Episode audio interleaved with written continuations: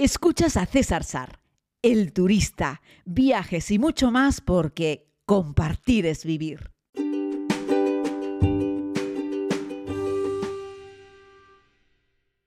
Muy buenos días, querida comunidad, desde la isla de Tenerife, cubierta toda ella por un manto de polvo y de tierra procedente del Sáhara. Seguimos con Calima, llevan así bastantes días, digo llevan porque yo he llegado hace poco y todos los días hemos estado con Calima, pero me cuentan que durante una semana y pico hemos, hemos seguido estando con Calima. Así es que nada, es lo que toca, es la cercanía con el continente africano y cuando en vez de pegar el alisio desde la zona atlántica norte y nos llega esa colita de alisio que es lo que nos da el frescor y nos permite estar verdes y no ser un desierto, pero cuando cambia la dirección del viento y nos llega desde el continente, desde el desierto del Sáhara, pues esto se llena de polvo. Es así. No es que ocurra mucho, como les digo, ni todos los años, pero así es. Este podcast lo quiero dedicar a hablar un poco de los viajes en comunidad y de una nueva propuesta que acabo de hacer, acabo de terminar de montar, hemos montado con la agencia. Recuerden que prácticamente todos estos viajes los organiza Viajes Brisamar con mi querida Janet González, que es una una gran profesional que lleva décadas trabajando en el sector y que tiene su propia agencia de viajes, una agencia de viajes física que está en la calle, pequeñita, pero que no pertenece a ninguna cadena. Eso es una gran ventaja porque no se empeña en venderte un viaje en concreto, sino que de verdad te organiza viajes a medida, que es lo que nosotros necesitamos para hacerlo en comunidad. Así es que bueno, me gusta explicar esto para deciros que yo no vendo el viaje. El viaje lo vende la agencia. Yo lo que hago es que os acompaño y bueno, ya sabéis que me encanta hablar y en realidad os ofrezco una serie de conferencias y charlas que, bueno, que van incluidas. Compartimos el viaje, disfrutamos juntos y por la tarde noche pues os doy charlas sobre cualquier cosa. Cómo comprar billetes de avión barato, cómo organizar un gran viaje, cómo preparar un buen equipaje, qué criterios seguir a la hora de elegir un hotel. En fin, me gusta que en estos viajes, que son viajes de autor, eh, poder ofrecer un valor añadido y además os puedo contar un montón de anécdotas mm, sobre cosas de la serie, temas de la filmación de la serie y luego por supuesto responder a vuestras preguntas que siempre son muchas y me encantan sobre distintos destinos del mundo. Así es que bueno, cada uno habla de lo que sabe y a mí bueno pues se me da esto de viajar y intento compartir valor añadido relacionado con el mundo de los viajes, ¿no? Así es que bueno, es una buena oportunidad de compartir juntos un viaje. La propuesta que llego ahora, muy esperada por bastantes de vosotros que me lo habéis preguntado y ha costado un poquito tener la lista porque dependíamos del mayorista, es Jordania. Jordania para finales de mayo, concretamente la salida para el 28 de mayo. Un viaje breve, un viaje de una semanita más o menos, eh, pero que tiene un poquito de todo lo que necesita. ¿no? Eh, decía yo en el enunciado de esta propuesta que os hago que es posiblemente el viaje más, el, el país más estable y seguro de todo los que se encuentran en esta zona de Oriente Medio y que bueno, que es un destino al que del que todo el mundo vuelve hablando auténticas maravillas y es así, yo también. Fíjense que hace un montón de años que no pongo los pies en Jordania, de hecho solo he estado dos veces y hace mucho, ¿no? Y bueno, pues tiene por supuesto Petra, ahora hablaremos un poquito de eso, que es un gran reclamo, pero es que además te puedes bañar en el Mal Muerto, que además hablaremos también de eso, y pasar la noche en uno de los desiertos más increíbles del mundo, que es el desierto del Wadi Rum, entre otras muchas cosas, ruinas romanas, y un montón de cosas súper interesantes en este pequeño país, pero que es una auténtica maravilla, ¿no? Así es que bueno, esa es la propuesta, un grupo reducido, ya sabéis, 12, 13 personas a lo sumo y yo. Así es que nada, si te apetece, si quieres, pues ya sabes, eh, me escribes un email a viajes.cesarsar.com. Yo calculo que hoy o mañana lo propondré también en redes sociales, porque bueno, ya estamos en febrero y quiero dar tiempo a la gente a que pueda, a que pueda organizarse. Además, aquí la, la compi de Brisamar ha conseguido un precio muy bueno, porque incluye con vuelos, tasas y todo, está justito por un poco menos de 2.000 euros. Es que bueno, me parece que está súper bien para un viaje que, lo tiene casi todo, porque además tiene media pensión, nos quedamos en unos hoteles bastante buenos, en fin, que me ha, me ha parecido que está súper bien. Hemos añadido y quitado un par de cosas al, viaje, como hago siempre, eh, y de resto la verdad es que estoy muy satisfecho y espero que os guste. Vamos a hablar, si os parece, de los tres principales reclamos. Esto sirve para, para el viaje que yo estoy proponiendo en comunidad y vale para cualquier viaje que tú quieras hacer por, por libre a, Jordania o que vayas a hacer en un futuro, en fin, lo que, lo que tú quieras, que te, sirva, que te sirva como reclamo de por qué merece la pena visitar Jordania. Es uno de esos países que tiene que estar en tu lista eh, pues del top 10 o del top 20, depende de, de cuáles sean tus preferencias con respecto a este tipo de destinos.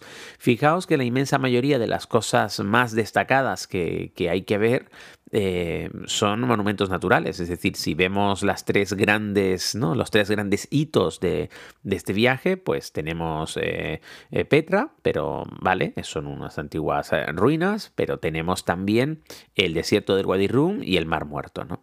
Bueno, de Petra, ¿qué os puedo decir? Pues que nosotros lo vamos a hacer sin prisa, pero sin pausa, para poder disfrutar de este, este lugar, ¿no? de este pequeño complejo que es una auténtica maravilla. ¿no? Y bueno, ir a final de mayo tiene muchas ventajas, ¿no? Ya empieza a hacer calorcito, pero en principio no deberíamos sufrir muchísimo el calor, como cuando vas en julio o en agosto, algo que yo no recomiendo ir a Jordania en julio y en agosto porque es terrible. Vamos justo a final de mayo, nos va a pillar un par de días en el principio de junio y ya tenemos muchas horas de luz, ya sabemos que no vamos a pillar frío, porque sobre todo en estos viajes que te metes ya en el desierto, cuando cae la noche y es invierno, hace mucho frío. Eso es algo que no vamos a sufrir afortunadamente, aunque las temperaturas sí cambian mucho, hay una gran diferencia térmica, pero vamos a poder disfrutar eh, mucho con respecto a la temperatura. Y Petra, bueno, pues eso, conocida como, como la ciudad rosa, que fue capital de los, de los nabateos hace más de 2000 años, ¿no? Y bueno, pues fueron esculpiendo estos templos y, las tumbas en estas montañas eh, rosadas, ¿no? Eh, y bueno, pues también eran gente muy avanzada en el desarrollo agrícola y en la forma que tenían de, mover el agua, ¿no? Y bueno, pues eso, la verdad es que el sitio es, es una auténtica maravilla, habéis visto mil fotos, ¿verdad?, de, de, Petra y merece la pena, o sea, sin lugar a dudas, aunque haya, aunque haya turistas, es decir, los turistas caminan por la parte de abajo, ¿no? Por la zona estrechita, ¿no? De, caminamos todos por ahí, por la, por la zona estrechita de ese afilado cañón.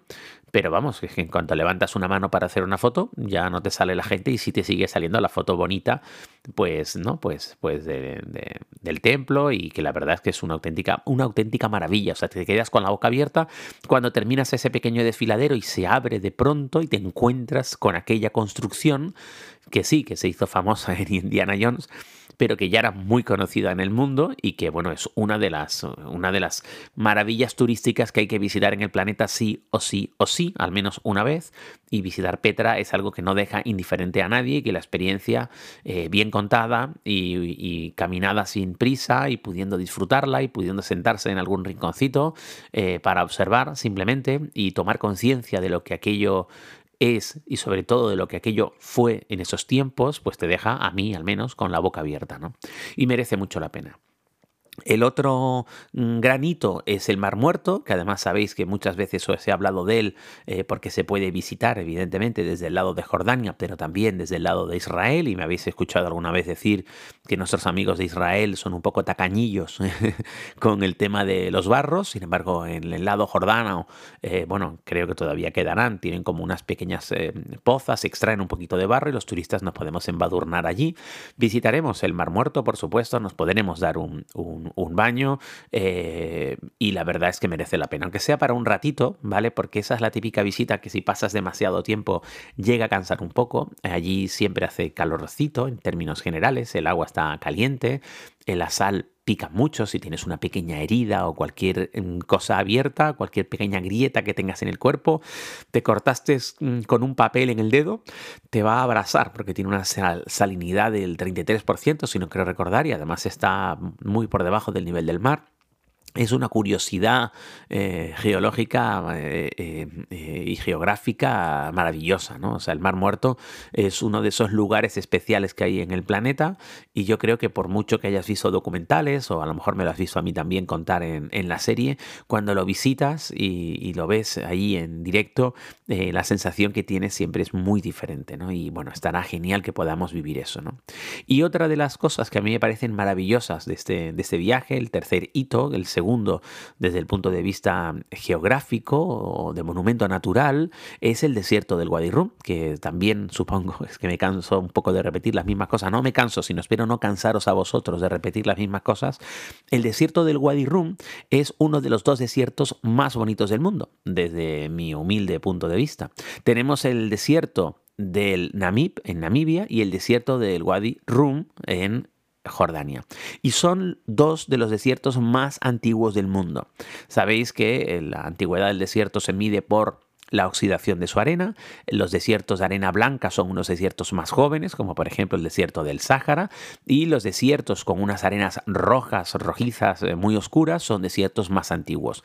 Y este desierto, el del Wadi además, eh, al igual que el desierto del Namib, tiene una arena fina, fina, fina, que casi parecería polvo. Es una cosa casi mágica, casi se te escapa entre las manos. Cuando, cuando mm, levantas un poco de arena del desierto del Wadi se te escapa entre las manos. Es espectacular, es muy fina, muy bonita, muy rojiza. Y bueno, al atardecer o al amanecer, donde hay una luz muy bonita sobre esa arena que además es muy bonita, es mágico, mágico. Y allí iremos, por supuesto, a pasar una noche porque merece la pena. Y bueno, pues dormiremos en las típicas eh, tiendas eh, beduinas. Eh, pues tendremos una cena, bailarán para nosotros, haremos un pequeño fuego de campamento, lo pasaremos muy bien. Pero yo insistiré mucho a que antes de irte a dormir, caminemos un poco, unos cuantos pasos más allá del campamento para alejándonos lo suficiente de la contaminación lumínica del campamento, abramos bien los ojos y observemos como un cielo inmenso, plagado de estrellas, cae prácticamente sobre nosotros. Millones y millones y millones de estrellas en ese cielo precioso que cubre el gran desierto del Wadi Rum, donde ya te digo, a poco que esquives la contaminación lumínica vamos a tener un gran espectáculo. Y también te recomendaré que pongamos el despertador antes del amanecer para salir también un poquito del campamento, intentar buscar un pequeño punto alto y allí todavía un poco abrigados por el cambio térmico que les digo, por la noche bajará la temperatura, pero allí todavía un poco abrigados nos sentemos a esperar la salida del sol, para poder disfrutar de esa hora mágica y maravillosa, esa media hora antes y justo el amanecer, eh, el alba y esa media hora después, mientras el sol levanta el primer palmo sobre el horizonte en ese increíble desierto. Les puedo garantizar amigos que todas las veces que he podido ver amanecer y anochecer en un desierto, en este o en otros desiertos, queda grabada en mi retina esa mágica sensación. Es un lugar único y sensacional. Así es que este es un viaje de historia, de cultura, pero también de sensaciones.